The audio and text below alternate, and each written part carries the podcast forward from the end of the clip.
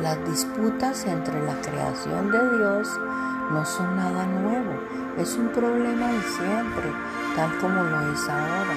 Alento, insto fuertemente hacia la unidad y escribo un lleno de alegría, teniendo un mismo parecer, un mismo amor, unidos en alma y pensamiento. Donde hay unidad hay bendición.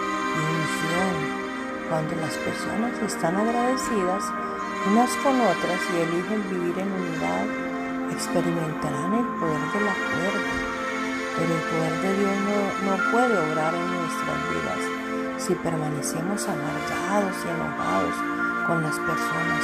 Su amor no puede fluir a través de nosotros si nos aferramos a la lucha y al resentimiento. La paz equivale a poder y la ausencia de paz equivale a ausencia de poder. Por favor, repite conmigo. Te agradezco hoy, Padre amado, por el poder que podemos experimentar cuando decidimos unirnos en unidad. Hoy elijo dejar de lado los conflictos y las discusiones para buscar la paz y la unidad. Estoy agradecido, estoy agradecida hacer esto en tu fuerza, Padre.